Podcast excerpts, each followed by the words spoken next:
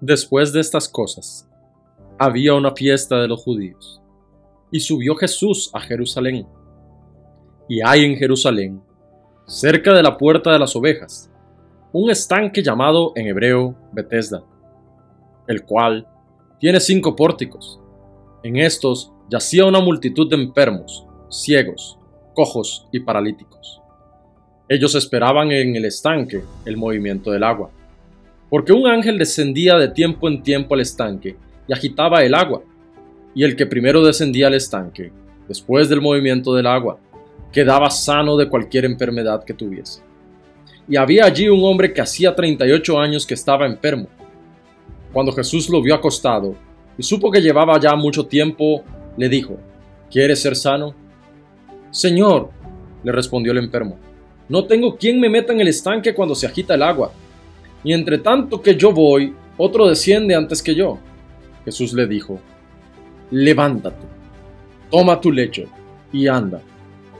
Y al instante aquel hombre fue sanado y tomó su lecho y anduvo. Y era día de reposo aquel día.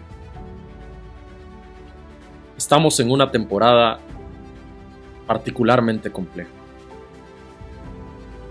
Estamos en tiempos donde en varios de nuestros países hay confinamiento.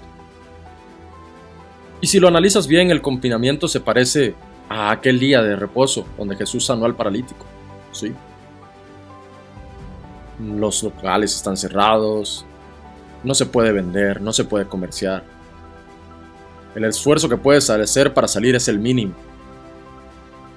Prácticamente se nos ha prohibido todo tipo de contacto con cualquier otra persona que no sea de nuestro núcleo familiar. Ante este panorama también, en muchos de nuestros países la saturación hospitalaria ha llegado a niveles críticos. Los enfermos no pueden ser atendidos. Parece que estamos en la misma situación del paralítico, ¿no?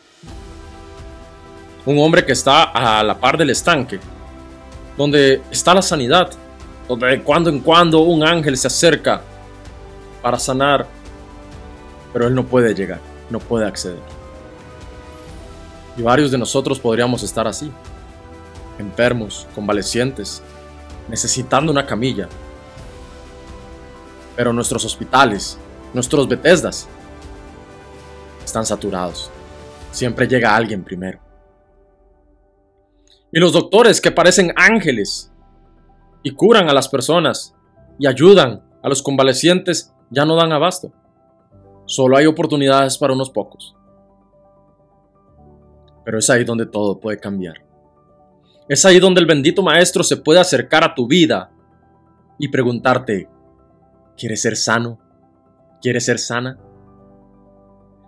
Yo hoy le pido al Dios eterno, al Dios del cielo, que como iglesia, que como cristianos entendamos que en esta temporada somos el cuerpo de Cristo, somos las manos del Señor.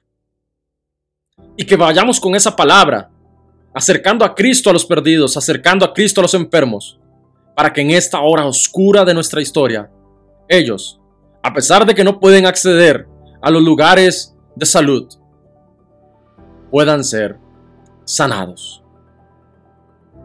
Sí, Señor, sana a nuestras naciones.